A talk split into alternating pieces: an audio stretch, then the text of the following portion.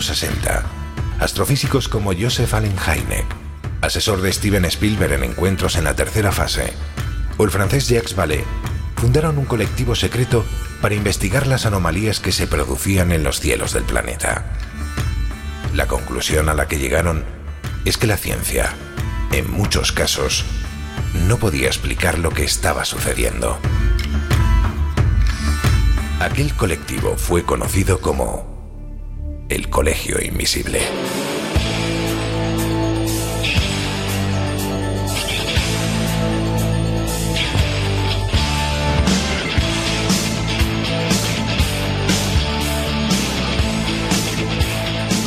El Colegio Invisible, con Lorenzo Fernández Bueno y Laura Falcó en Onda Cero.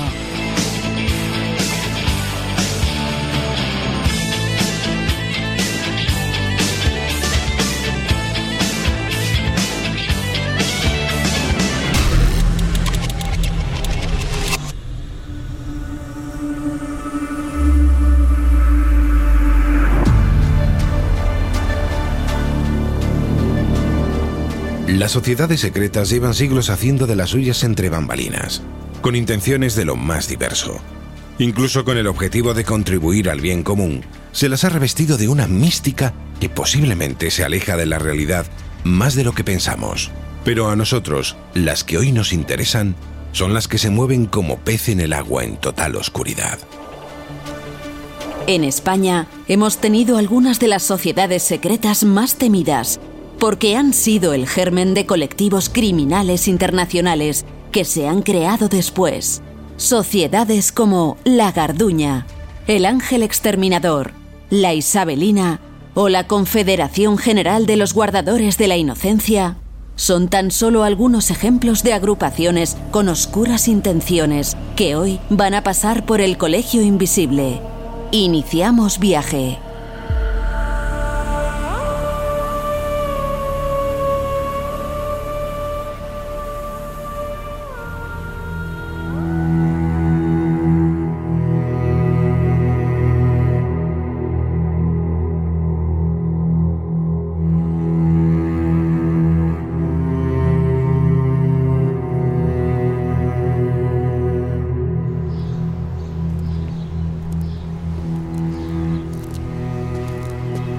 Hoy este lugar está tranquilo y sin embargo hay que decir que desde hace más de 20 años es un importante centro de peregrinación, pero no de esos que se os están pasando por la cabeza. No tiene nada que ver con la religión.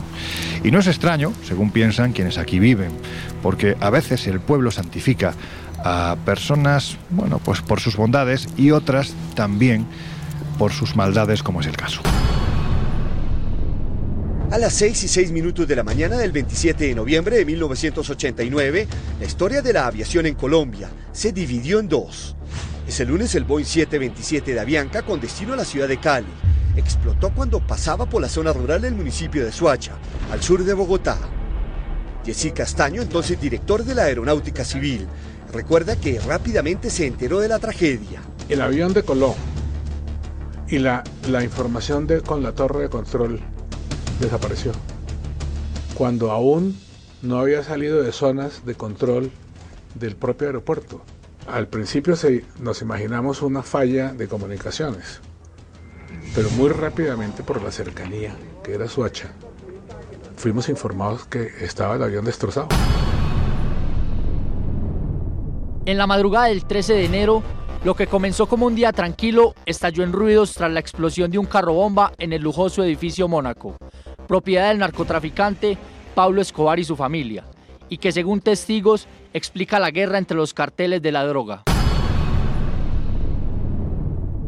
El señor ministro de Justicia me acusó a mí en forma injusta y yo lo he denunciado penalmente porque ha incurrido en el delito de calumnia que el Código Penal colombiano castiga de uno a cuatro años de prisión.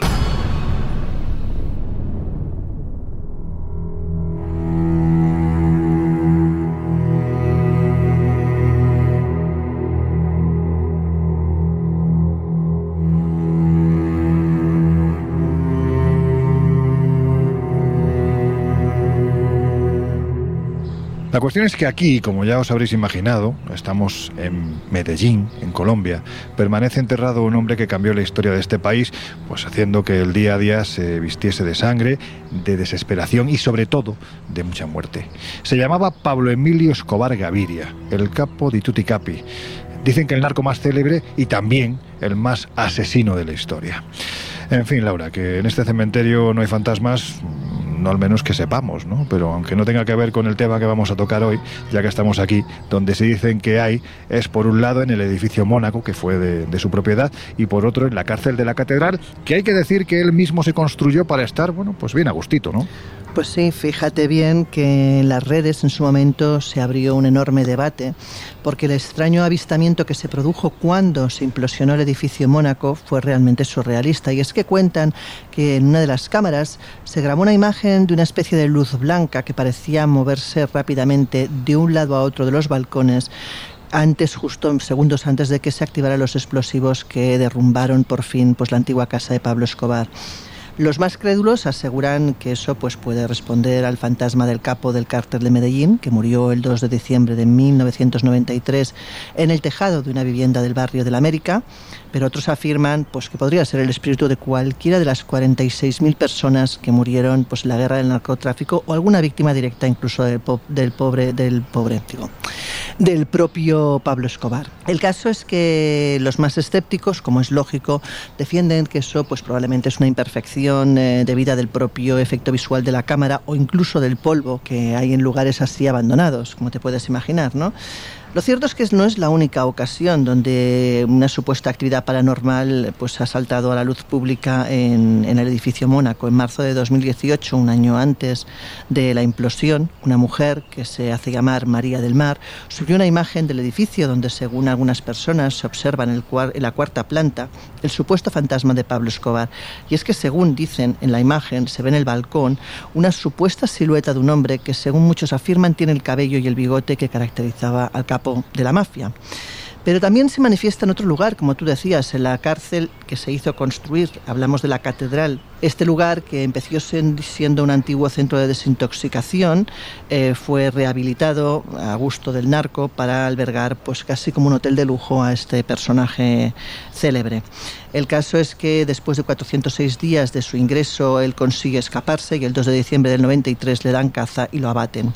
Con su muerte empieza la leyenda y sus apariciones, y muchas también dicen pertenecientes a gente asesinada por él.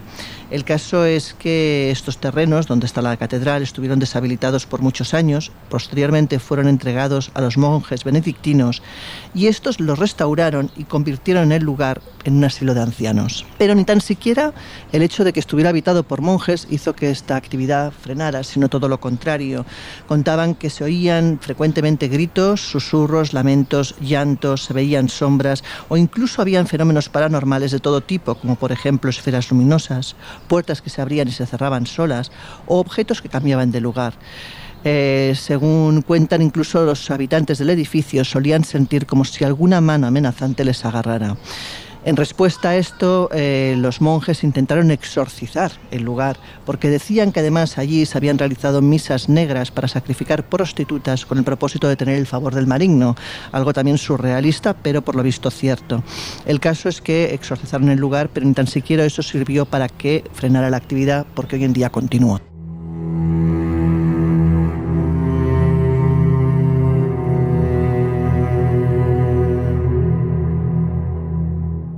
Bueno, pues eso, parte de la historia de Colombia, por desgracia, es precisamente este personaje que, según dicen, pues ahora mismo en aquellos lugares en los que tuvo más presencia física, pues parece que está teniendo otro tipo de, de presencias. Yo no sé si, si, mira, voy a preguntaros, eh, bueno, primero, Josep, no te sientes ahí, hombre, que eso es una tumba.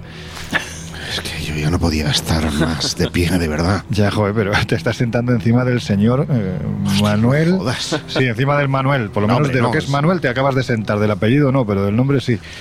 Bueno, pues eso, que... ¿qué tal? ¿Cómo estáis? Pues bueno, ya sabes que estos ambientes siempre tienen ese toque Sí, ¿no? entre la inquietud y también lo morboso. Pero si ¿no? tú no crees en nada. personajes que hay, que hay por Qué aquí. inquietud ni qué niño Bueno, muerto si tú no aquí crees sí. en nada.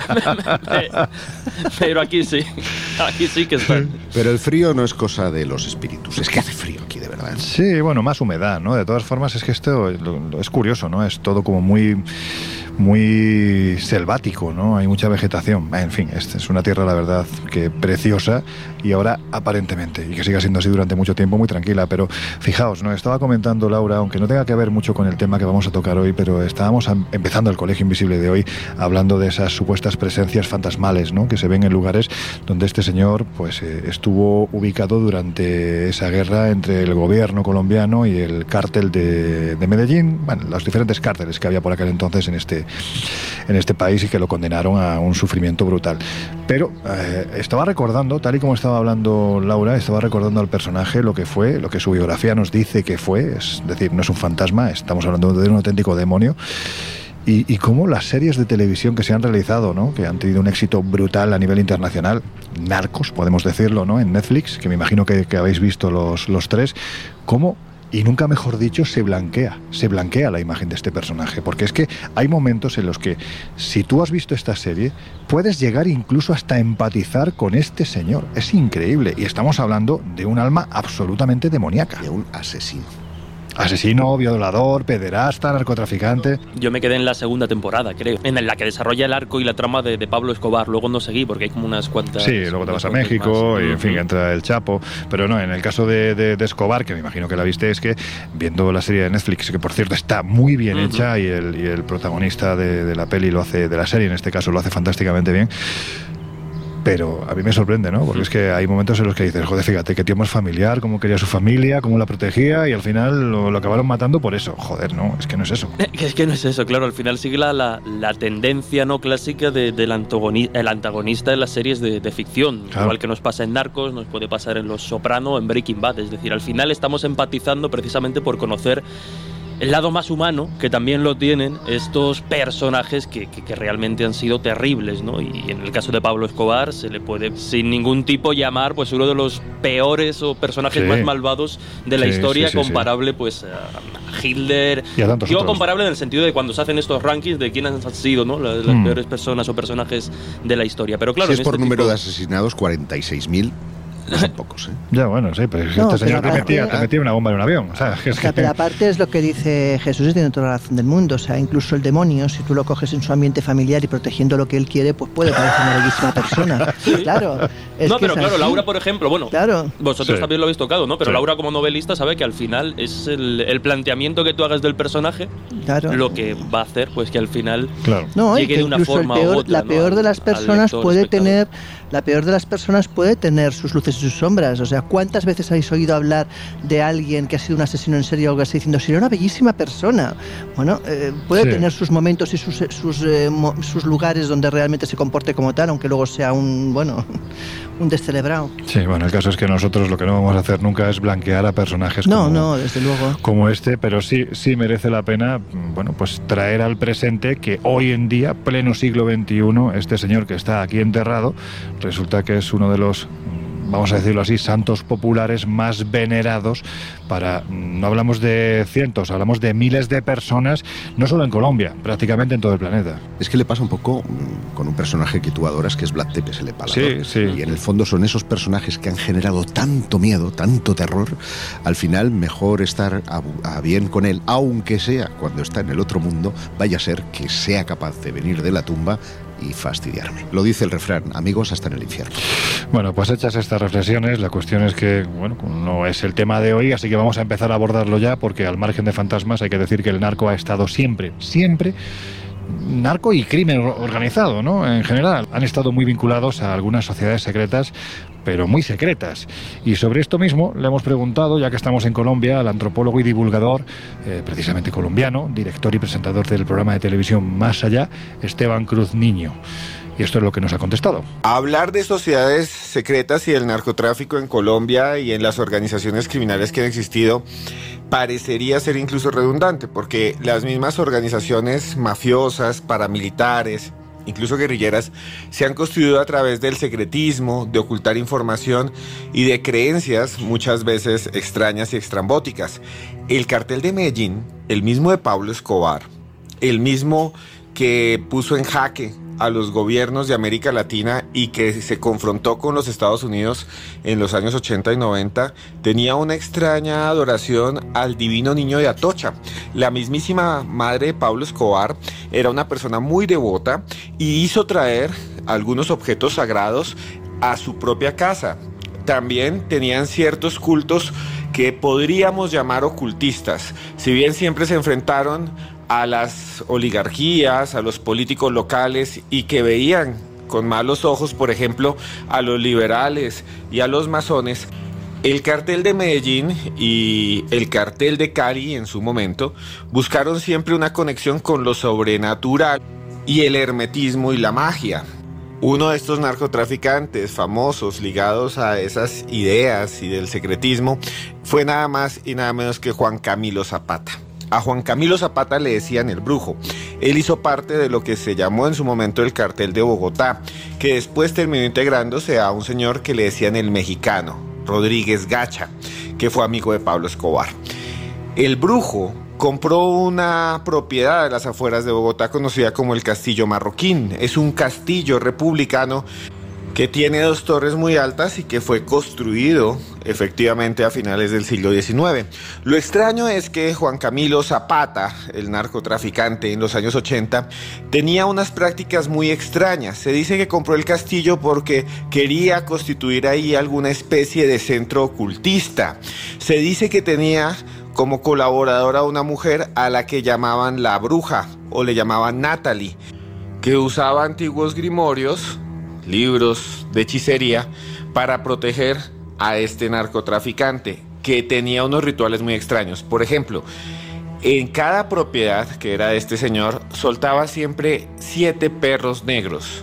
Y además de que soltaba siempre siete perros negros que corrían por todos lados como protección, se dice que ejecutaba extraños rituales hasta altas horas de la noche en este tipo de castillos, de edificaciones en los que la magia se mezclaban con el crimen, en el que se rezaban, por ejemplo, mediante hechizos y oraciones, a los cargamentos de cocaína que después irían viajando por el mundo en barcos ocultos, en aviones, y que tenían marcas muchas veces ligadas a antiguas cofradías, no en vano. Después algunos de estos narcotraficantes que migraron a México formarían incluso agrupaciones basadas en la antigua orden del temple o por lo menos en sus símbolos, los templarios.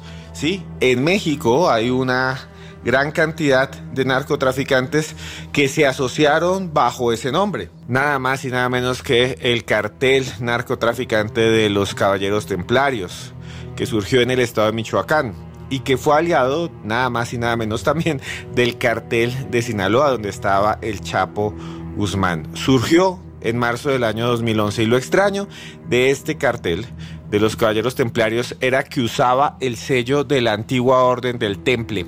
Y no solo eso, que muchos de los sicarios y muchos de los que hacían parte de este cartel tenían la cruz templaria sobre el pecho y la cocaína que enviaban a los Estados Unidos tenía esa misma cruz templaria.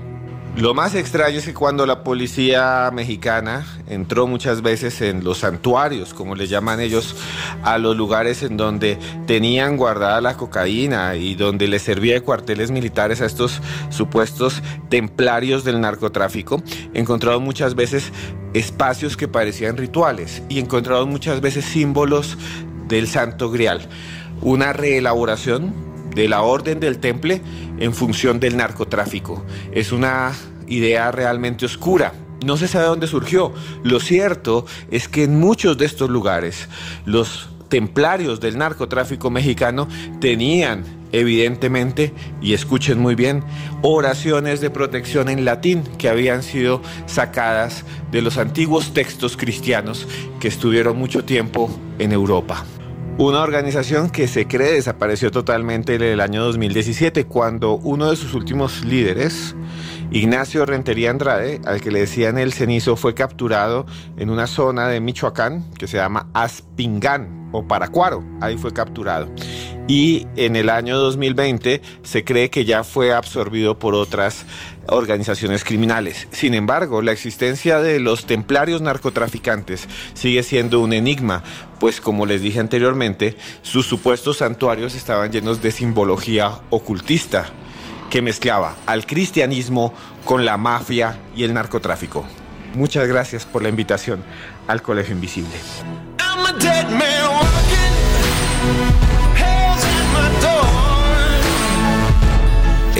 Invisible. El periodismo de misterio ya está aquí en Onda Cero.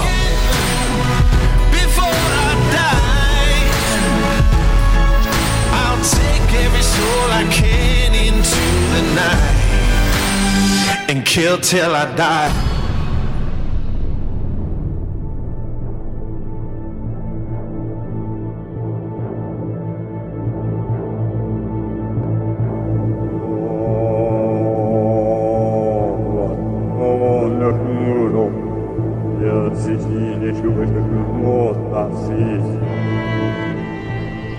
A ver, Laura, pues como somos más papistas que el Papa, vamos a, em, determinar ¿no? qué es lo que dice la Real Academia de la Lengua Española de lo que es una sociedad secreta. Pues mira, hablamos de una asociación penalizada en el Código Penal de 1846, caracterizada por los, por los individuos se imponen con juramento o sin él la obligación de ocultar a la autoridad pública el objeto de sus reuniones o su organización interior y a la que en la correspondencia con sus individuos o con otras asociaciones se vale de cifras, jeroglíficos u otros signos misteriosos. Bueno, pues es una definición muy de 1846. Me da que no, está, no se ha adaptado a, los nuevos tiempos. Vosotros, Jesús, eh, Josep, ¿qué pensáis? ¿Se adapta esta definición a lo que hoy podría ser una sociedad secreta? Pues a mi juicio no, se queda muy corta, porque es verdad que pueden utilizar signos misteriosos y pueden utilizar jeroglíficos y pueden eh, utilizar rituales, pero todo eso tiene un sentido.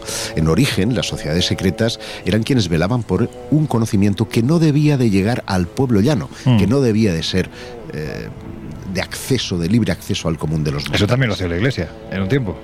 Bueno, porque también fue sociedad secreta, mientras ah. estuvo perseguida precisamente por, eh, por, el imperio romano, mm. de manera que era una forma de proteger ese eh, conocimiento.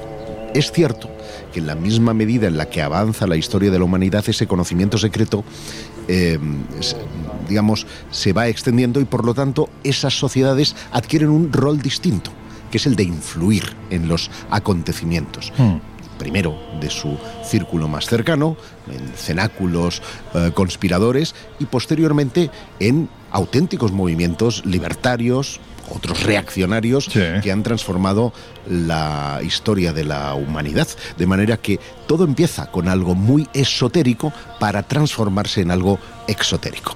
Bueno, no, no añadiría mucho a lo que ha comentado Josep, pero llevándolo también a, esa, a ese contraste entre sociedades secretas antes y sociedades secretas hoy, está claro que esta definición se ha quedado obsoleta, no, no tiene mucho sentido, partiendo de la base de que a día de hoy, en el mundo de, de, la globalización, en un mundo globalizado de información libre, eh, donde ya hay sobre todo en determinados países, ¿no? En otros, por desgracia, no tanto, pero allá hay libertad para lo que uno quiera, tanto de credo, de religiosidad, como, como lo que considere. Pues es verdad que este concepto de sociedad secreta al más puro estilo eh, de los siglos XVII, XVIII y XIX también se ha quedado un poco obsoleto. Ahora mm. hablaríamos más quizá de ese concepto de sociedad discreta. Discreta, ¿no? Y siempre un poco en función de lo que quieran sus integrantes, en el sentido, insisto, de que no tienen motivos, más allá de lo que ellos consideren, para ocultarse o reunirse unirse de forma eh, secreta para que las autoridades del momento que en su día llegaron a perseguir esta clase de grupos, pues no los pillen, porque ahora ya, insisto, ¿no? eso no tiene, no tiene demasiado sentido. Hombre, como muestra se puede poner un botón, si me lo permitís, y es que... Eh, eh, bajo el aspecto de esas logias estudiantiles, hay una en la Universidad de Yale, los Schools and Boons, que han conseguido tener varios eh, presidentes de gobierno en Estados Unidos. Vamos a hablar de ellos un poquito más adelante, porque yo creo que merece la pena traerlos al, al día de hoy, aunque sea un, un asunto, bueno, más o menos Que es conocido. una. Tienes ahí la trilateral, la Sí, P2, efectivamente. la Logia Rockefeller, el Club Rockefeller, perdón, la- el Bilderberg. Es decir, hay un montón de cosas que podrían estar asociadas precisamente a ese concepto Y de muchos de sociedad ellos secreta. vamos a hablar. Bueno, pues Jesús, antes de venirnos al presente y seguir con algunas de las sociedades más actuales que se reparten prácticamente podemos decir que por todo el mundo, vamos a, una sociedad que es histórica y que seguramente tiene mucho que ver, según dicen, con otra que es más actual, los Illuminatis o Iluminados de Baviera. ¿Quiénes eran estos personajes? Pues sorprendentemente el contraste, y ahora si quieres comentamos su vigencia en la actualidad, el contraste claro. con la popularidad y la fama que tiene a día de hoy es bastante llamativo con el recorrido histórico que, que se puede rastrear de esta sociedad, porque estuvieron en activo eh, como Illuminatis, es decir, como Iluminados de Baviera, con, es- con ese nombre, porque antes pasaron por diferentes denominaciones eh, en base a las consideraciones de su fundador, Adam Weishaupt. Estuvieron como 8 o 9 años, es decir, su recorrido es de 8 o 9 años. Es tan paradigmático esto que ellos en su jerarquización, que también es, contras- eh, también es paradójico, porque ellos abogaban precisamente por la libertad, la igualdad, mucho en los ideales de la, de la Ilustración y la Revolución Sí, Francesa, claro. porque es en ese contexto en el que se desarrollan a finales del siglo XVIII. Tiene pero mucho luego que ver con la masonería también, en cierto modo. tiene mucho que ver porque, bueno, ahora, ahora, ahora daremos detalles, pero lo que iba es que dentro de esa mm, eh, libertad e igualdad, de la propia sociedad eh, era muy jerarquizada, ¿no? Surge como tal en 1776, fundada precisamente, como decíamos, por su, pues por su único y fundador y su único presidente, podríamos decir, que fue Weishaupt. Y lo hace pues con unos eh, objetivos muy, muy claros, porque se centraron precisamente en influir en las decisiones políticas y en alterar instituciones como la monarquía y la iglesia. De entre los 2.000 y 4.000 eh, participantes o, o miembros de la sociedad que se calcula que hubo en ese periodo de tiempo, no hubo tiempo a que ascendieran de rango, porque entre la formación previa de unos cuantos años para acceder no les dio tiempo porque la sociedad duró muy poco. Sin embargo, ¿cómo es posible pues, que a día de hoy sigamos teniéndolos como pues, en pleno siglo XXI como el referente absoluto de las sociedades No, no, y secretas? perdona, Jesús, es que mm, aquí yo creo que todos que nos movemos de una forma u otra en el ámbito editorial, es que cada vez que pones la palabra Illuminati en la portada de un libro o en la portada de una revista, es que Vende. sube más. Claro. Totalmente, o sea, eso lo sabemos, ya no solo Illuminatis, en general hay ciertos nombres de sectas o de movimientos políticos, sociales, que sabemos que venden más. Claro, es curioso, ¿no? Es que, es, como está diciendo Jesús, es una sociedad, como dirían en mi tierra, es una sociedad de chichinabo. Es decir, Sí, sí, sí. ¿por qué de repente los Illuminati de hoy en día son tan conocidos? Pues aparte de las referencias más actuales en la cultura popular, como puede ser pues la novela de Dan Brown de Ángeles y Demonios. o Así, algo- ¿tú crees? Que antes no... Antes sí, hay que empezar a hablar de ellos a partir de los años, o sea, cuando cogen fuerza a partir de los años 60 o 70, pero hay un referente previo muy, muy importante y muy cercano en el tiempo al origen y a la fundación de los Illuminati, que es el jesuita eh, Abbé Agustín Barruel, que nos sonará no solo porque él da rienda suelta a su imaginación y los pone en el centro precisamente de una conspiración mundial para gobernar, gobernar el mundo, Ah. sino porque este abad Barruel será también quien después abandone un poco el mito Illuminati y se centre en el mito judío, dando pie a lo que posteriormente serían los protocolos de los sabios de Sion, que ya hemos analizado en alguna ocasión aquí en el Colegio Invisible. Pues eso, que con esto os dejamos unos minutos en compañía de nuestros queridos compañeros de los servicios informativos de Onda Cero Radio, a ver si los Illuminati están haciendo alguna historia a nivel nacional o, internacional y nosotros regresamos enseguida, ya sabéis, estáis en el Colegio Invisible. It's.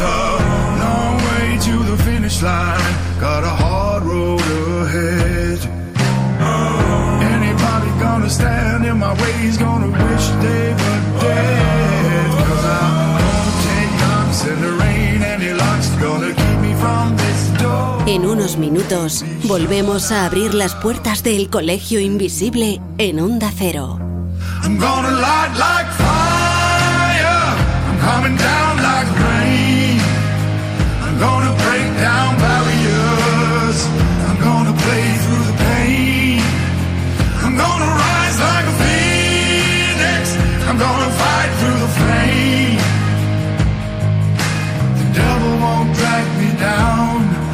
cause I'm done. I'm all done playing games.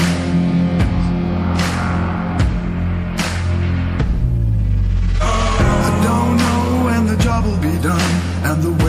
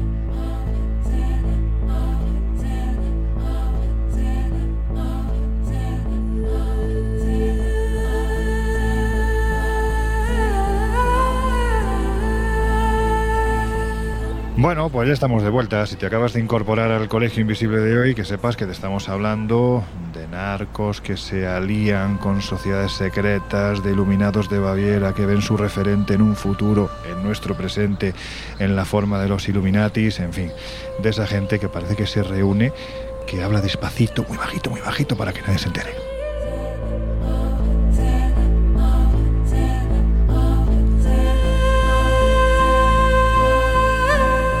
Y Laura, en España hemos tenido pues unas cuantas de estas sociedades, bueno, como decía Jesús en la primera media hora, ¿no? Quizás hay que decir más discretas que, secretas. Bueno, pues eso, ¿no? Que en los últimos cinco siglos surgieron algunas como por ejemplo esta que tiene un nombre, en fin, yo no sé si tiene que ver con los ideales de su, de su creación y de sus estatutos, pero la verdad es que eh, la llamaban el ángel exterminador. ¿A qué se dedicaba esta gente? Pues sí, la verdad es que el nombre de la, de la sociedad tiene, tiene tela. Pues fíjate, esta sociedad eh, era una sociedad eh, secreta absolutista, clerical, que, bueno, que tiene su eje en el siglo XIX y que durante unos años sembró el miedo por toda España y en especial en la ciudad de Murcia. Y ahí destacaba la figura de Jaime Alfonso el Barbudo, que era un bandolero al frente de un ejército de más de 100 hombres que eran capaces de enfrentarse a las tropas del gobierno. Entre los propósitos de esta sociedad estaba el que la Iglesia recobrara precisamente todo el poder que había tenido antaño Incluso ellos pretendían reinstaurar la Santa Inquisición, que había sido abolida pues, por las Cortes de Cádiz. Para alcanzar ese fin, pues no encontraron otro camino que la eliminación física de toda aquella persona que abrazara el ideario liberal y que por tanto les molestara. Aunque hay historiadores que ponen pues, en, en seria duda la verdadera existencia de esta organización criminal y dicen que probablemente surge de la imaginación de algunos literatos, otros defienden que no, que fue real y que fue el obispo de Osma, Juan de Cavia, su fundador y su máximo maestre. Y bueno, y la, cade y la cadena de extraños asesinatos que hubo por ahí durante esa época, pues vendría a demostrar que probablemente sí que algo existió. Bueno, pues también tenemos nosotros a nuestro particular barbudo en el Colegio Invisible, que es José Guijarro. Así que, bueno. Pero de exterminador poco. Oye, que hubo otra sociedad criminal que dio mucho miedo y de la que podemos decir que se han escrito tantos ríos de tinta como han surgido leyendas alrededor de ella, ¿no? La mano negra. Que ojo, hay que decir que nada tiene que ver con España. En España vamos a decir lo que se llamaba de otra forma y después os hablaremos de ello. Ahora a la mano negra. ¿Qué era esto? Pues la Mano Negra fue fundada en Belgrado en 1911 y era una sociedad secreta que pretendía acabar con el dominio austrohúngaro en los Balcanes. Su misión era conseguir a través de métodos terroristas contra personalidades y objetivos austriacos la anexión de Bosnia a Serbia. Su líder era el jefe del servicio secreto serbio, Dragutin Dimitrijevic, más conocido como el coronel Apis. Dragutin. Que a mí me, no me digas por qué, pero me Bueno, trae... tenía todo. Dragutin, que parece un chiste, y Apis como el tomate. O sea, vamos. Bueno, a mí me trae la, la al foie gras, que un poco gras, es lo que pasó, ¿eh? Después ya veréis por También, qué. también, también. Porque su lema era unidad. A ver, ¿qué pasó con este No, señor? no. Lo Veréis, veréis. No, no, no, casi, casi. menos, ¿no? Eh, su lema, digo, era unidad o muerte. Y para impulsar la causa, vamos a llamarle pre-yugoslava, porque todavía estaba lejos la URSS, el coronel Apis, apodado también las veces como la abeja número 6, Joder. tenía mucho peligro.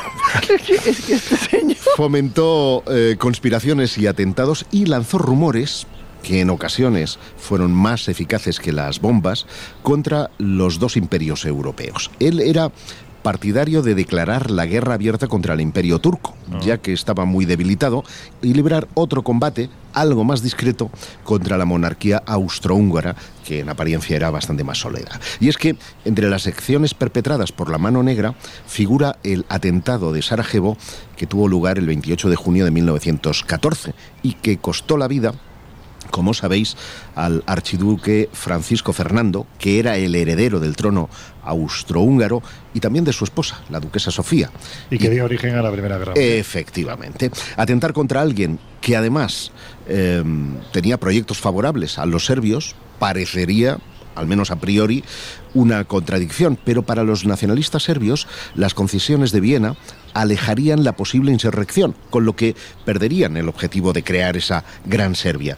Cuando se supo que el heredero del trono iba a visitar Sarajevo en junio de 1914, la mano negra decidió atent- atentar contra él y eh, para ese fin reclutó a siete jóvenes serbobosnios se evitó de alguna manera contratar directamente a serbios para disimular un poquito la historia, un poco como lo que ha Que pasado aquí en el, en el eh, gasoducto, ¿eh? un poco como eso, y el entrenamiento y las armas para la misión sí provenieran directamente de, de Serbia. Eh, como digo, eh, el fin del coronel Apis acabó pues mal, fusilado por su participación en, en crímenes de contra la contra la humanidad, con- vamos, en crímenes de guerra. Es lo que se llama, ¿no? Crímenes de lesa humanidad. Eso es. Bueno, pues oye, lo que sí me llama la atención es que todas estas sociedades secretas históricas mm, realmente, a ver, no voy a decir que hoy en día tengan una o tengamos de ellas una percepción más espiritual, ¿no? De, de lo que realizan, dícese la masonería, por ejemplo, ¿no? Estas tenían una carga verdaderamente política, es decir, se creaban para intentar horadar eh, pues los flancos del enemigo o en ocasiones incluso hasta del amigo. Sí, eh, porque, insisto, eh, ahí sí encaja un poco la definición decimonónica de la RAE, que es prácticamente el del cenáculo conspirador que intenta revertir el orden constitucional establecido. Si es que hablamos de constitucional en un momento en el que el absolutismo eh, reinaba, en este caso en, en- en Europa. Pero, eh, de alguna manera, sí pone en evidencia que esas sociedades secretas mm, estaban más allá del ideal de conocimiento, de superación o, de proteger, eh, el, digamos, datos o conocimientos que no eran del uso público, sino que lo que querían era cambiar el entorno, transformar la sociedad, rebelarse contra el orden establecido. Y la pregunta es, ¿Habrán sociedades secretas en la actualidad que sigan haciendo ese cometido en un contexto histórico completamente distinta, distinto? Piensa que estamos en un momento de auge de los populismos, Claro. que estamos en un momento en el que eh, la fe, eh, la religión están cada vez de capa caída. A lo mejor eh, en este momento histórico procede un cambio en el que seguramente alguna sociedad secreta esté mm, tribulando en contra de lo establecido. Te respondo a la gallega. A verlas. Haylas. Haylas.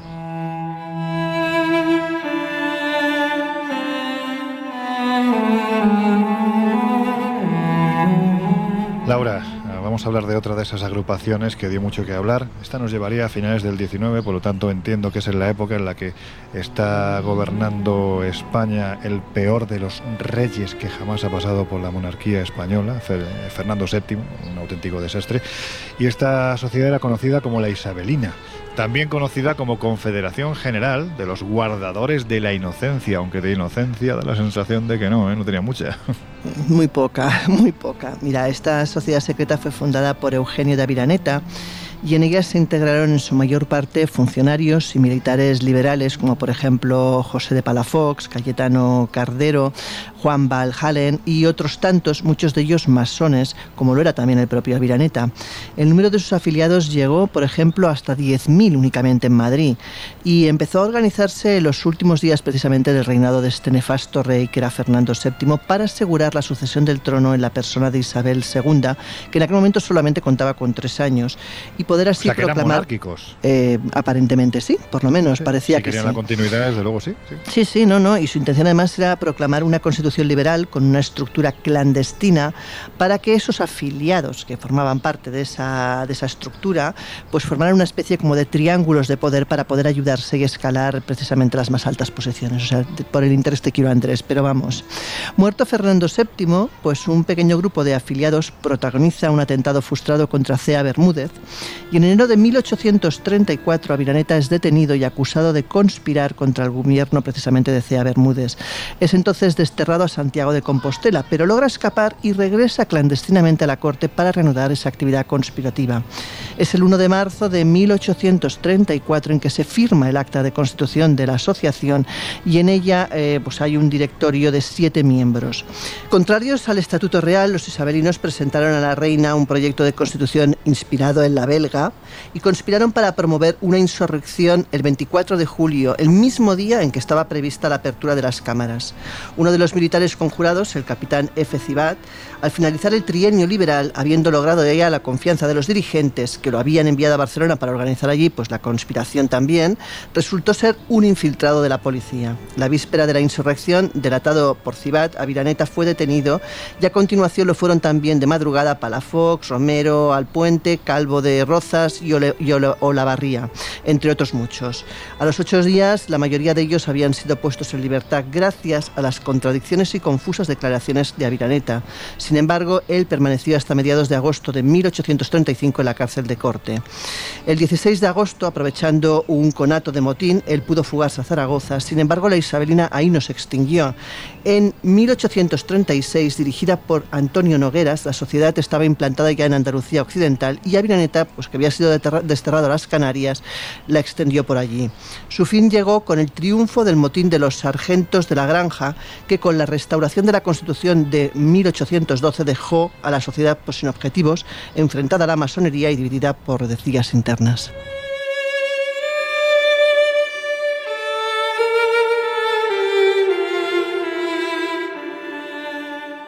Bueno, pues vamos a seguir por nuestro país, quizás con la sociedad secreta, podemos decirlo así, más legendaria de todas. Y cuando utilizo el concepto legendario es porque hay quien defiende que realmente no existió, sino que se trata de una leyenda. La cuestión es que es posible que sea la que más ha influido, a pesar de todo, como decíamos antes, en la creación de colectivos poco amables, ¿no? Como por ejemplo la Drangheta, que jamás se sabía decirlo bien esto, o sea, es un nombre que, a ver si nuestros oyentes hay algún italiano o alguna italiana que nos diga cómo se pronuncia. El crimen organizado en Nápoles, pues también, por ejemplo, influyó en la Cosa Nostra en Sicilia o en la propia mafia. Estamos hablando de la Garduña. Jesús, ¿cómo es posible que si no existió influyese tanto en las que sí existen? Bueno, yo creo que un poco por la dinámica común que vamos viendo, ¿no? Y la fuerza y las ideas que, que se ocultan o hay detrás precisamente de muchas eh, de estas sociedades. Pero vamos primero a esa historia, vamos a decir, oficial de la Garduña y después vemos qué es lo que opinan los expertos de Mm. su posible existencia o no, porque como bien dices, su influencia es bastante poderosa. Nos tendríamos que ir a comienzos del siglo XV, concretamente a 1412, a la ciudad de Toledo, donde dicen que es creada la Garduña. Conoce su época de esplendor, su época dorada, eh, en otra ciudad alejada, que era Sevilla, allá por el siglo XVI, y se hablaba de que esta sociedad criminal clandestina, que bueno, pues eh, cometía robos, cometía secuestros, es decir, hacía toda clase de, de tropelías, tenía permiso para actuar con cierta impunidad porque a su vez lo que también la definió de alguna forma es el hecho de haber actuado como brazo irregular de la Santa Inquisición. Es o sea, decir, los mamporreros, vamos. Efectivamente, eso es. De hecho, esta alianza ¿no? con, la, con la Santa Inquisición les proporcionaba pues esa impunidad en lo que eh, se refería a sus actividades eh, delictivas. Parece ser que la organización o la jerarquía también estaba mm, dirigida o comandada por un gran maestre que presidía en secreto la organización. Él estaba en la cúpula y se dice que esta, mm, esta sede estaba, se mantenía en Toledo, ¿no? por ser la ciudad en la que de alguna forma eh, nace esta, esta sociedad y que además las identidades de los miembros de la Garduña, de los garduños, solo las conocía este gran maestre. Hay diferentes mm, clases, diferentes tipologías dentro de la organización criminal, si se quiere, y tenemos varias registradas, ¿no? Unas serían los punteadores, que serían los asesinos, los floreadores, que serían los ladrones, los soplones, que serían los informantes, y los chivatos, que era ya el grado menor y que eran precisamente los eh, aprendices de los eh, punteadores y de los soplones. Pero también tenían eh, a mujeres dentro de la organización que eran conocidas como sirenas y vais a entender enseguida por qué. Porque este ala femenina de la sociedad tenía una función muy clara que era atraer a los lugares eh, más propicios, a los callejones oscuros, a las víctimas señaladas por la Garduña. Anda. O sea, porque existe un, y ahora lo veremos, existe un documento donde se relata toda esta historia de la, de la Garduña y se hablaba de que solo podían pertenecer a la Garduña, solo podían pertenecer a esta hermandad secreta todos los hombres que eh, poseyeran las siguientes cualidades. Buen ojo, buen oído, buenas piernas y poca lengua. Es decir, aquí no se quería soplones. Ya vamos viendo, de hecho, las eh, similitudes ¿no? con la idea popular que nosotros tenemos a día de hoy de la mafia, ¿no? que vendría precisamente de la Cosa Nostra, de la mafia siciliana, que tiene su origen un poquito más ya hacia el siglo XVII, XVIII mm, tal y como la, conocemos y la concebimos hoy día. Pero ya vamos viendo un poco las similitudes ¿no? entre esa leyenda que tú citabas de que una serie de garduños que naufragaron a finales de- del siglo del siglo XV en las costas de- del país italiano, pues fueron los que desarrollando lo que habían aprendido ya en la Garduña dan forma a determinadas eh, organizaciones En Nápoles, criminales. allí. concretamente, fue donde, Ujú. donde supuestamente llegaron. Pues sí. Y, y de hecho hemos hablado de que nace en 1412 y parece ser que pervive durante prácticamente, bueno, prácticamente no, más de 400 años porque habría operado impunemente hasta 1822 cuando el gran maestre del momento, que era Francisco Cortina, y los eh, 16 cofrades, los 16 garduños a los que habían pillado, fueron ejecutados en Sevilla, en la ciudad de, de Sevilla. Estamos hablando del siglo XIX, es que son casi cuatro siglos. Es que son muchos siglos, pero claro, vamos con la pregunta de- del millón. ¿Existió realmente esta sociedad? Pues aquí mm, yo me, he remitido porque, eh, de hecho, hace muy poquitos, iba a decir, hace algunos años, eh, la Sociedad de la Garduña coge fuerza en una serie para, para Movistar, eh, que era La Peste, la segunda temporada, donde adquiere mucho protagonismo. Pues en un artículo de- del periódico se entrevistó, eh, del periódico, el periódico, no, no, no- Sí. eh, se entrevistó a diferentes expertos, entre ellos a Juan José Iglesias, que es catedrático de Historia Moderna de la Uni- Universidad de Sevilla, y él decía muy claramente que no hay ninguna constatación de tipo documental de su existencia y más bien las hay de todo lo contrario. Claro, aquí hay un detalle interesante, ¿no? Y es que parece ser que con la mm, captura y eliminación de la Garduña y todos sus miembros, lo que hacen es que se queman absolutamente todos sus documentos, todos sus archivos, y por tanto la posibilidad de hacer un rastreo o de validar de forma eh, histórica y oficial la existencia de la, mm, de la Garduña. Entiendo que lo poquito o lo muchito que hubiera, porque en este caso estamos hablando de una sociedad muy, muy, muy secreta, por lo tanto de existir esa documentación no estaría al alcance de cualquiera, entiendo.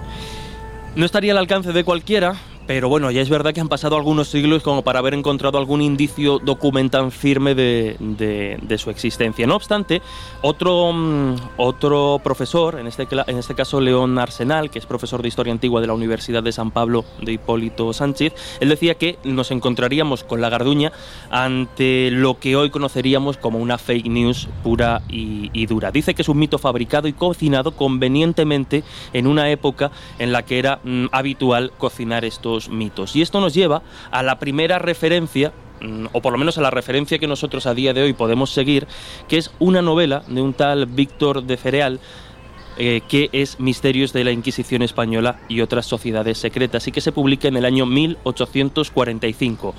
Fíjate porque esta fecha ya viene de toda esta tradición que venimos arrastrando a lo largo del programa. Es decir, Sí. post-revolución francesa empiezan a florecer ya no solo los Illuminati, los masones, sino otra clase de sociedades secretas. Y en pleno siglo XIX ya nos vamos encontrando como también en España se bebe de este tipo de mm, literatura. Pues bien, esta novela, como decimos, de Misterios de la Inquisición Española y otras sociedades secretas, responde precisamente al gusto de, de la época por estas narraciones truculentas sobre atrocidades, ya sea reales o supuestas, de la Inquisición, que además empezaba bueno, en España perder fuerza todavía le queda unos cuantos años de, de existencia, pero ahí, ahí estaba. Y esta novela la tenemos que enmarcar en un contexto muy, muy concreto, porque se trata de un thriller esotérico que atiende precisamente al formato de folletín, de malos muy malos y buenos muy buenos que pelean entre ellos, y obviamente eh, la garduña pues estaría en esos malos, muy malos, ¿no? que cometían toda clase de, de atrocidades. El libro incluye, esta novela incluye incluso una nota a pie de página donde se habla eh, de un personaje, Manuel de Cuendías, que sería el señor. que el mismísimo que dio caza a este gran maestre del que hemos hablado antes, que después es colgado en, en Sevilla. En, palabras de, de Juan José Iglesias, hemos dicho catedrático de Historia Moderna de la Universidad de Sevilla, para este artículo del periódico que escribió Mauricio Bernal, él dice, y cito textualmente, que la principal razón por la que ha perdurado el mito de la Garduña es porque conecta con una verdad muy profunda y es que precisamente en la Sevilla del siglo XVI existía un AMPA, es decir, organizaciones criminales Claro. y unos bajos fondos muy, muy notables. De principio a fin de siglo, eh, continúa Iglesias, se pasa de 40.000 a 150.000 habitantes. Se llena de gente de todas las proceden- procedencias y da lugar a unos contrastes muy agudos entre ricos y pobres. Eso quedó retratado en la literatura. Y luego está, por supuesto, esa capacidad que tienen las construcciones fabulosas para seducir el imaginario colectivo. Insisto, nos quedamos un poco como estábamos al principio, una sociedad secreta terrible que habría actuado como brazo armado de la Inquisición para las cosas de las que no se querían encargar, pero de la que a día de hoy no hay una constancia sólida, al menos a nivel documental, de que realmente existiese. Pero quién sabe, a lo mejor todavía algún día aparece, aparecen los documentos que demuestran su, su existencia, aunque parece atender más a una corriente eh, Mm. literaria y a una idea novelesca. Hombre, con lo que has contado yo me quedo con, con dos cuestiones. ¿no? La primera es que si el gran maestre fue, junto con su cúpula, literalmente ejecutado a finales del 19, es que esto es antes de ayer. Por lo tanto, esa, esa crónica o ese registro tiene que estar en algún lado. Eso no, no, se, ejecutaba públicamente a la gente y de repente pues nadie se enteraba. No, no, no. Eso tiene que constar en algún lado. Y por otro lado, si ha habido un autor en España que ha retratado los usos y costumbres como nadie, se llamaba Miguel de Cervantes. Y Miguel de Cervantes en sus novelas ejemplares, Rinconete y Cortadillo concretamente, ahí, por ejemplo, eh, bueno, pues recrea una reunión de la Garduña mucho tiempo antes de que Fereal, en el 19, haga su novela. Por lo tanto, bueno, pues son pequeños detalles que vas hilando y dices, pues es que a lo mejor resulta que es que esta gente, no sé si como la Garduña, a lo mejor con otro nombre, pero sí realmente da la sensación de que, de que algo hubo.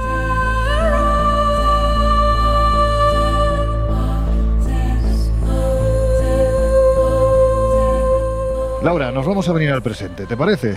Pues sí, me parece. Bueno, porque vamos a hablar de otra de esas sociedades que se asegura de ellas que nacieron en el seno de algo tan norteamericano, ¿no? Como son las cofradías universitarias, también llamadas hermandades, ¿no?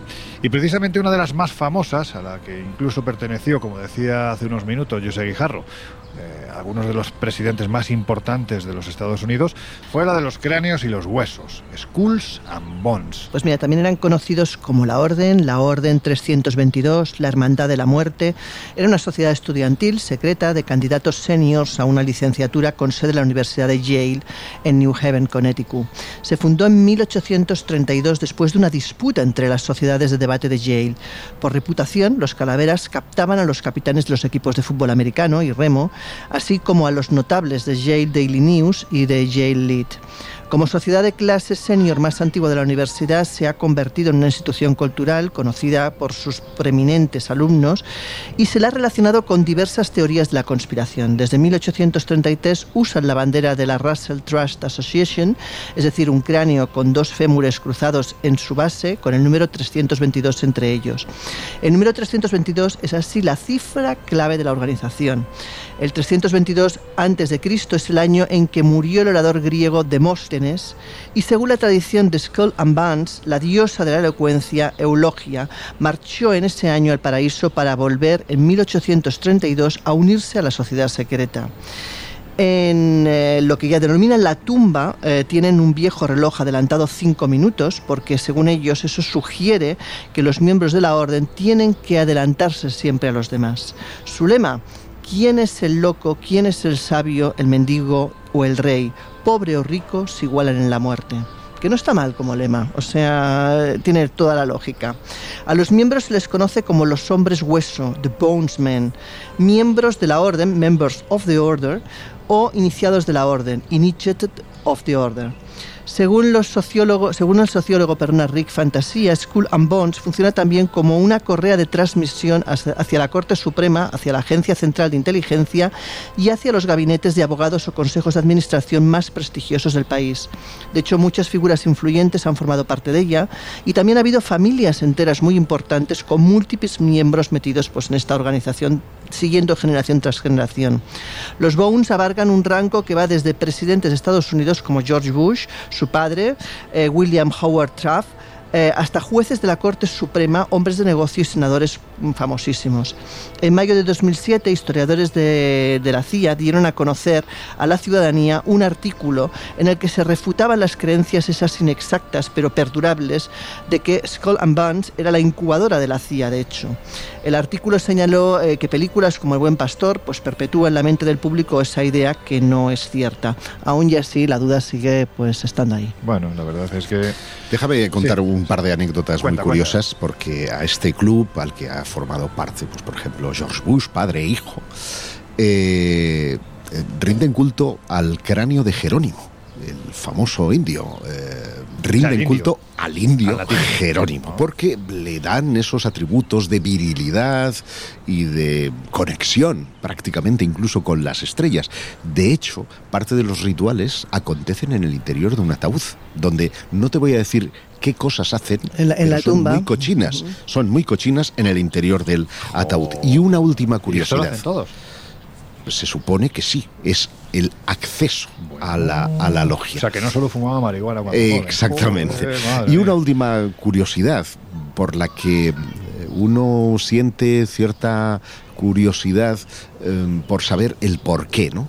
Y es que cuando las tropas eh, estadounidenses eh, entraron en el Museo de Irak, al parecer expoliaron algunos objetos que ¿sabes dónde fueron a parar? ¿A dónde? A la al Hermandad. a la hermandad de Skulls and Bones de la Universidad de Yale. Alucinas. Bueno, ya, que estás hablando tú.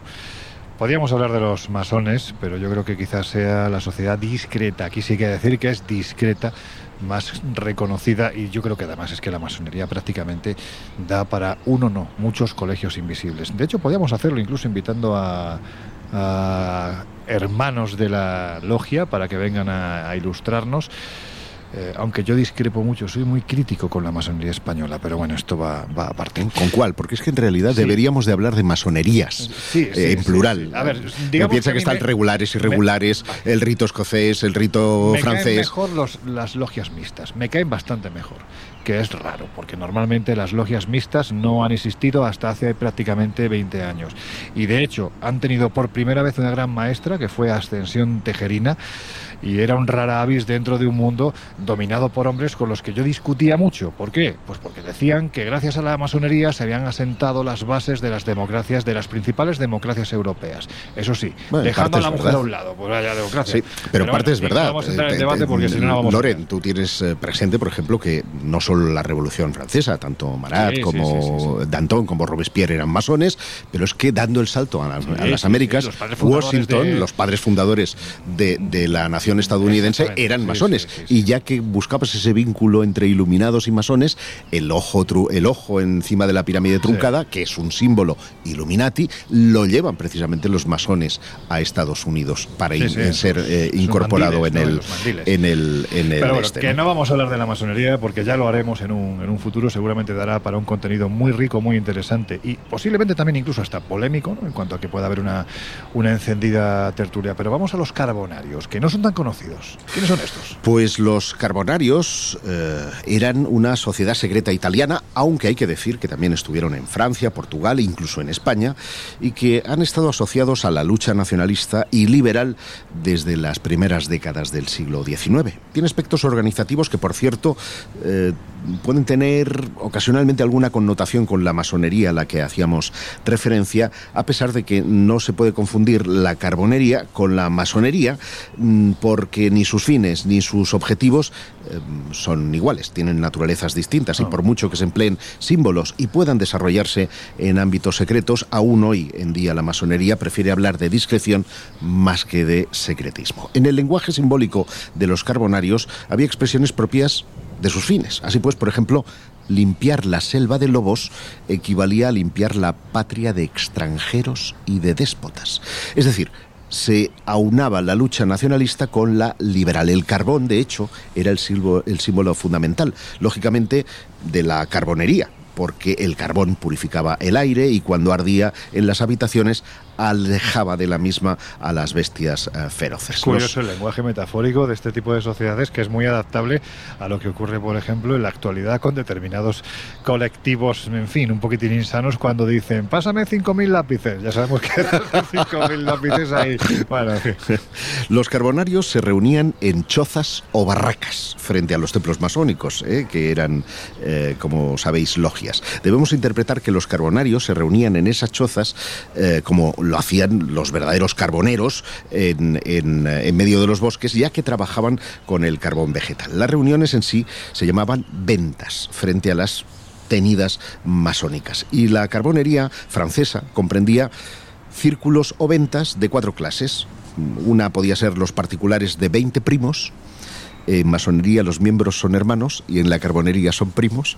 Otra eran los diputados de 20 ventas particulares que formaban una venta central que tenían también su diputado único primo que estaba en relación directa con la venta superior. Este sistema no coincide en absoluto con la organización de las logias y talleres masónicos que se aglutinan en lo que se llaman obediencias. Las, los iniciados en la carbonería pagaban por estar en la organización, tanto por derechos de admisión, que podían ser de unos 5 francos, o hasta un franco mensualmente. Y los adeptos de la carbonería aspiraban sobre todo a la libertad política y a un gobierno constitucional, pertenecientes en gran parte a la burguesía y a las clases sociales más elevadas, se habían dividido en dos sectores o logias, la civil destinada a la protesta pacífica o a la propaganda y luego estaba la militar, que estaba destinada a las acciones armadas. La carbonería pasó por primera vez de las palabras a los hechos en 1820 en Nápoles, organizando revueltas de carácter antiabsolutista y liberal constitucional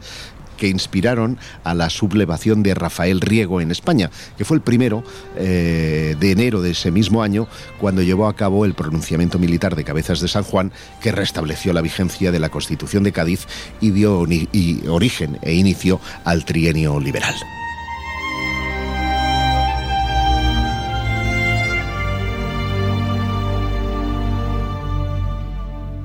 Bueno, pues para terminar, podríamos también hablar, aunque da para muchos programas seguramente, de una sociedad bastante peculiar. Cuando viajas sobre todo fuera de España es muy habitual que te encuentres una rotonda, es decir, una rotonda con una escultura en la, mitad, en la mitad de la, de la rotonda y pone patrocinada por el Rotary Club de no sé dónde. Bueno, los rotarios. También sería interesante hablar de ellos, pero vamos, yo creo que no podemos terminar este repaso a algunas de las principales sociedades secretas y discretas de la historia pasada, presente y seguramente futura, sin hacer mención al Club Bilderberg. 29 de mayo de 1954, Oosterberg, Holanda. En Europa se extiende una ola de antiamericanismo a raíz del Plan Marshall. Altos dirigentes del viejo continente deciden reunirse en secreto para tratar el problema y lo hacen aquí, en el hotel que dará nombre a los encuentros más enigmáticos del último siglo. La reunión es un éxito. Los organizadores pactan una conferencia anual alrededor del planeta. Primero, con la misión de fortalecer una alianza invisible entre Europa y Estados Unidos frente a la entonces URSS. Pero después, sus planes son aún mucho más ambiciosos. 62 años después, el secretismo sigue siendo su sello de identidad. Reúnen entre 120 y 150 personalidades por cita. Se dice que son los verdaderos amos del mundo, las manos que mueven los hilos. Bilderberg es, digamos, la tierra media de Tolkien. Ah, hay gente mucho más poderosa por encima de ellos. Se dice también que influyen en las cuestiones más relevantes de nuestras vidas. Epidemias, guerras, precios de alimentos y petróleo, elección de presidentes como Barack Obama por los Estados Unidos. Pero también hay teorías que dicen que no siempre buscan la solución a estos problemas. as the Bilderberg Group. Could their objective be world domination? Sino que a veces los provocan por intereses ocultos. Es una muestra más de la falta de democracia que hay en el mundo, que unos pocos toman decisiones de muchos. Y la reacción es esta. Es una manifestación de 2010. El lugar, Sitges, Barcelona. Los poderosos se blindan en este hotel de lujo. A dos kilómetros, nos cortan el paso. Estamos vetados. El pasado año el hotel elegido fue este, a 45 kilómetros de Londres, en una plaza con una inscripción que dice Cree y no temas. Y este año toca Copenhague. Por España asisten la reina, el ministro de Asuntos Exteriores José Manuel García Margallo, el director general de la Caixa Juan María Nin y el único que no falla nunca, el director del grupo Prisa Juan Luis Cebrián. Las cuestiones locales de España es como si hablasen de un barrio de, de cualquier parte del mundo. Este año toca hablar de la recuperación económica, de la evolución en China y de la situación en Ucrania y Oriente Medio.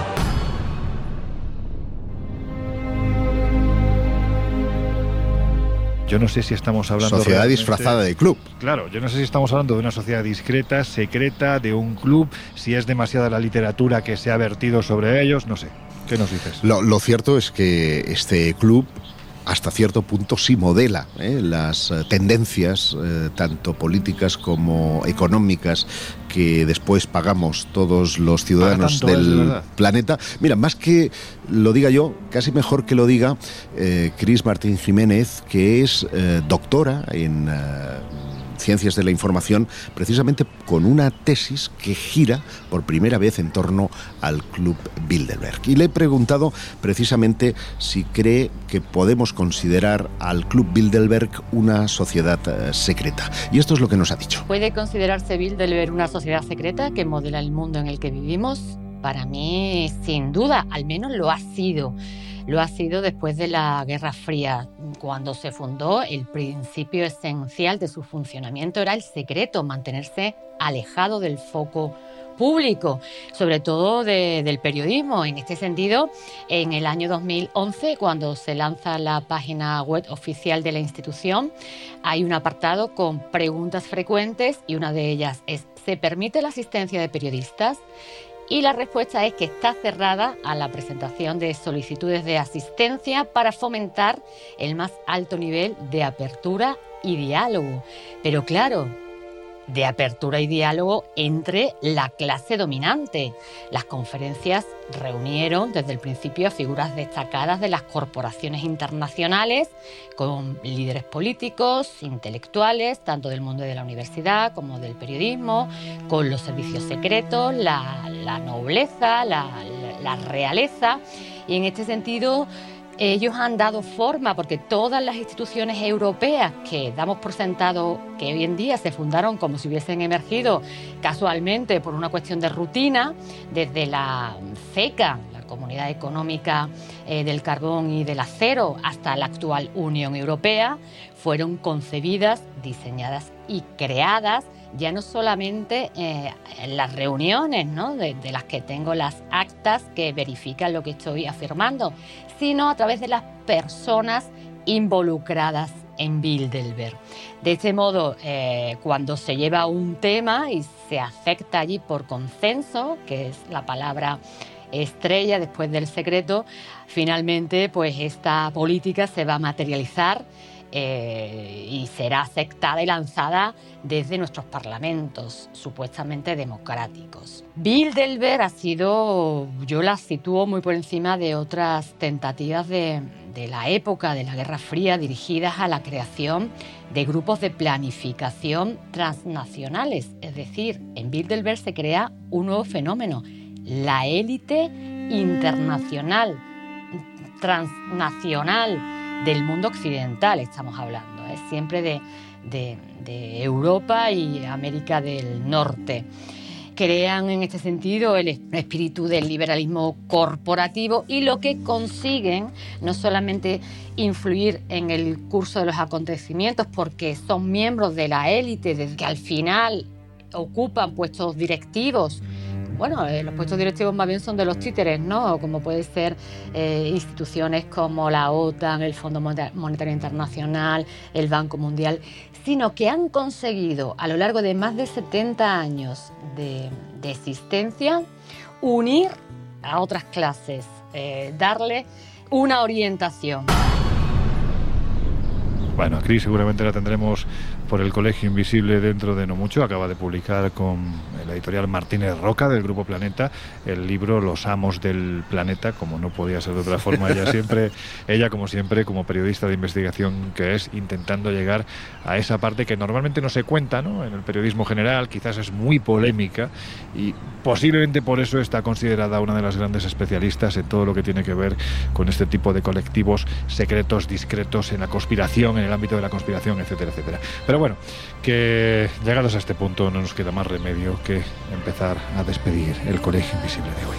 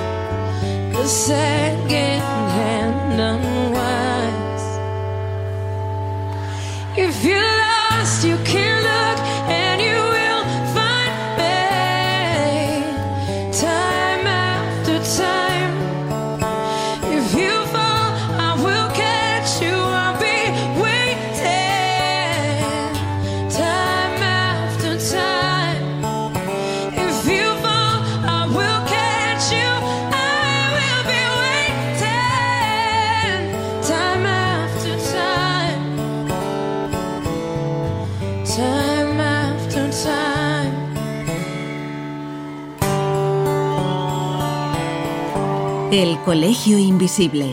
Los jueves de una y media a tres de la madrugada en Onda Cero.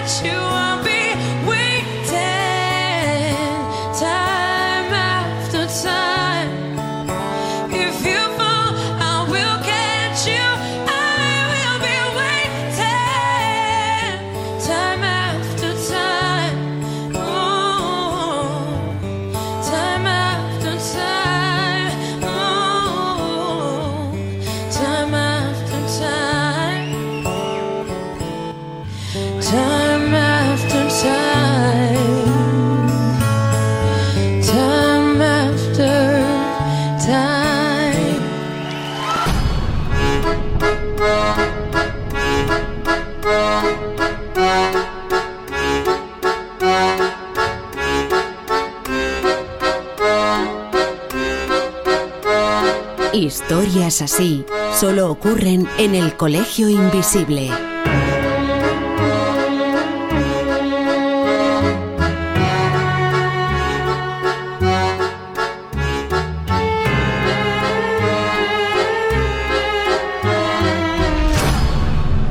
Sitting in the morning sun, I'll be sitting till the evening comes,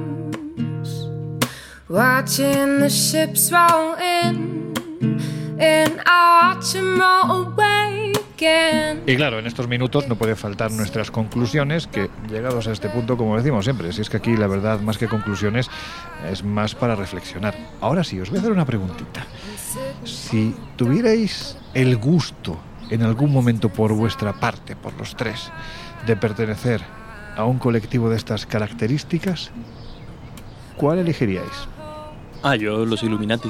¿Ah, sí? Sí, a mí es mi sociedad secreta favorita, con, con diferencia. Precisamente porque yo los descubro a través de, de- de la novela de Dan Brown, que, hombre, está plagada de muchas tonterías, como muchas de ellas, pero, Bueno, pero como... licencias narrativas, no, pero como no, bueno, pero como sociedad secreta, precisamente eh, aspiraban a derrocar eh, la superstición y la religión a través de la ciencia y el raciocinio. Entonces, tanto por ese fundamento dentro de la propia sociedad como por lo atractivo que es, lo que hemos comentado, ¿no? El hecho de que siga teniendo un peso delirante a día de hoy y que haya que estar con- constantemente como desmintiéndolo, yo lo tengo clarísimo, Illuminati a tope. Tú eres consciente de que en esa novela que estás citando y que te llevaron a, que te ha llevado, ¿no? A que sea tu sociedad favorita, se querían cargar a la ¡Hala! mitad del planeta, de la población del planeta, porque, porque sobraba. Sí, sí, y Ah, ahí los claro. buenos era el Vaticano, contra una licencia literaria. Bueno, pues nada. Pues en mi caso, mi pertenencia a la sociedad secreta evita que pueda decir cuál es. Bueno, pues nada. Oye, lo ha dejado muy en alto. Pues yo dudo que fuera ninguna sociedad, porque fíjate que siempre he sido muy independiente en ese sentido, siempre he odiado el concepto este de, esta especie como de agrupaciones de, de poder. Siempre me ha parecido al revés, o sea, algo mm, pervertido en cierta forma y que acaba además eh, siendo pues eso, eh, un núcleo de, de influencias mm, no demasiado limpias en muchos casos.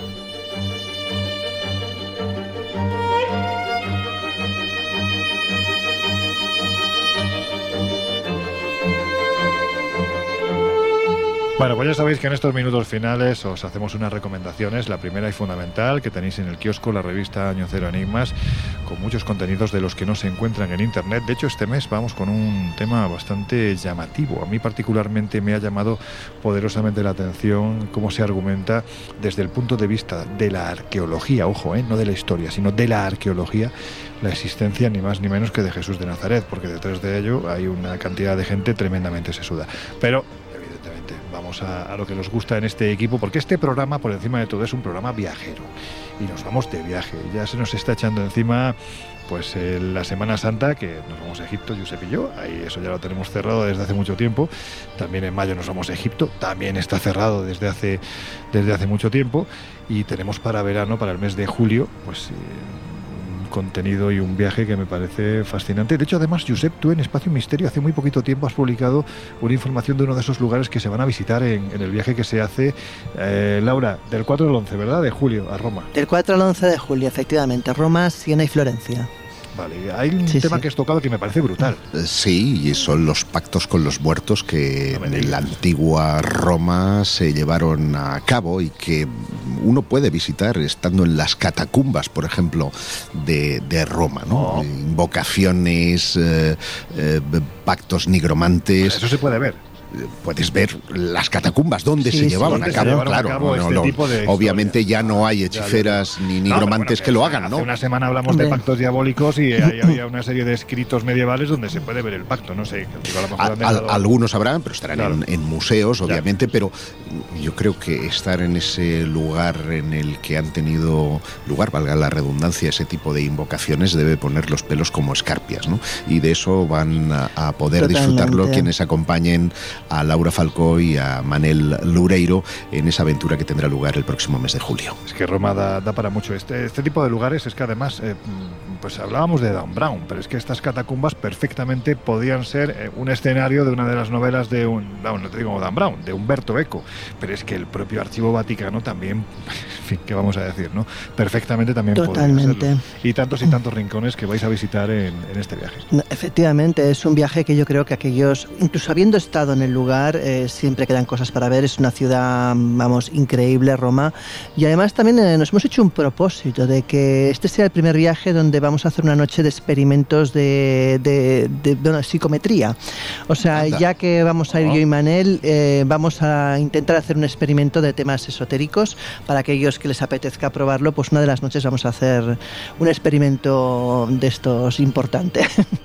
Bueno, pues Roma, ya lo sabéis. Todos los datos los tenéis en la página web de espaciomisterio.com y también en viajesprisma.com. Pero no va a ser el único viaje, porque en agosto eh, también estamos ya cerrando el viaje de Bosnia y Jarbacha. ¿no? Jarbacha, Jarbacha. Me gusta a mí cómo se dice Croacia, ¿eh? Sí, sí, sí. Sí, sí, Eh, Pues efectivamente, nos vamos del 2 al 9 de agosto a Bosnia a y Croacia.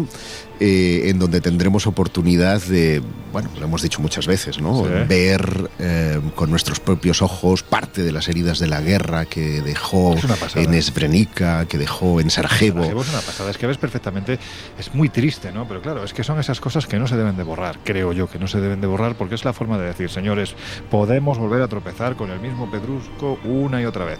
Ves perfectamente las paredes de lo que es la avenida de los francotiradores, de los edificios principales llenas de agujeros. Lo que más me llamó la atención cuando estuve allí la primera vez es las eh, rotondas, rotondas Convertidas en no con, cementerios un, muchas con- veces. no con un cartel que pone esto ha sido hecho por los rotarios. No, no. Es que lo que allí había eran tumbas, porque se acababa la tierra para enterrar, para enterrar a la gente. Y De hecho, esa, esa fue una de las cosas que más me conmovió cuando estuve en, en Bosnia, en Mostar, muy cerca del puente que visitaremos, que es un puente que se derrumbó como consecuencia precisamente de, las, eh, de, de esas dos civilizaciones, porque a un lado están los barrios árabes y al otro eh, los de la otra minoría, pues eh, hay un cementerio urbano.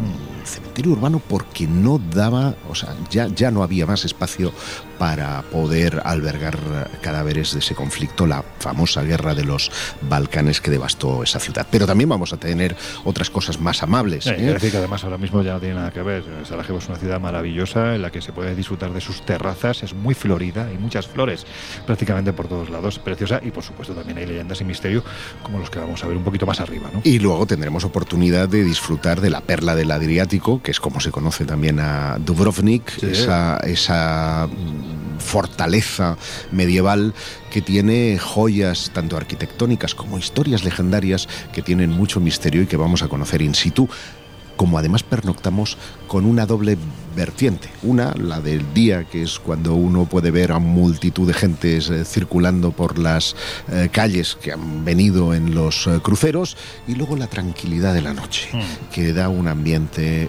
espectacular a esa ciudad que tiene muchas reminiscencias ve- venecianas. Bueno, pues ya sabéis, habrá mucha historia, habrá también polémica, porque las pirámides de Visoko, hay quien dice que no son pirámides, nosotros estaremos allí para intentar saber, bueno, por lo menos crearnos una opinión, intentaremos entrar en los túneles que hay debajo de estas pirámides y ya que me ha dado la idea Laura, me voy a llevar las cartas CENER, entonces vamos a probar también a ver si alguien tiene o no tiene ese tipo de facultades extrasensoriales, ¿no? Todos los datos los tenéis en espaciomisterio.com y en viajesprisma.com.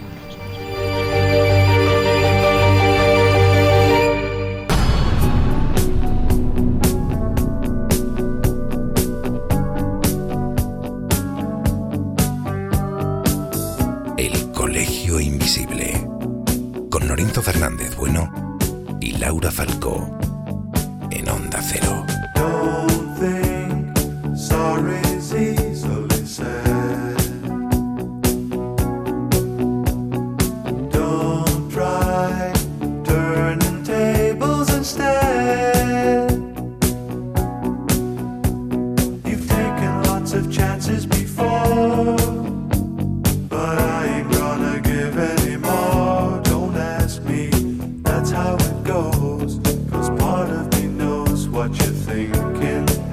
Y llegó el momento de despedirnos, de meternos en nuestra particular logia para iniciar, eh, para iniciar el rito ahora que se está poniendo la luna. Qué maravilla de luna. Bueno, pues que ya está, que dentro de una semana nos volvemos a escuchar. Seguramente será más y mejor. Laura Falco, un placer como siempre. Pues nada, hasta dentro de una semana. José Guijarro, eh, eh, pues eso, el barbudo. Vamos a llamar a partir de ahora José Guijarro el barbudo. Me la he recortado, ¿eh? Me la he recortado. Claro, te puede- ya te puedes montar una sociedad secreta. eh, tienes algunos elementos fundamentales para hacerlo. Sí, pues efectivamente. Nos vemos la Exacto. próxima semana. Paséis Venga. buenas noches. Muy bien, Jesús Ortega, a ti mañana te volvemos a escuchar en El Dragón Invisible, ya sabéis, en Radio Castilla-La Mancha, a partir de las 12 de la noche, de 12 a 1. Hasta entonces, que descanses lo que puedas estos días y dentro de una semana nos volvemos a escuchar. Pues eso es, un abrazo compañeros, hasta la próxima. Y a vosotros ya os dejamos en las buenas, buenísimas manos de José Luis Salas y su equipo. Nosotros volvemos a abrir las puertas del Colegio Invisible dentro de una semana. Hasta entonces, felicidad, felicidad, felicidad para todos.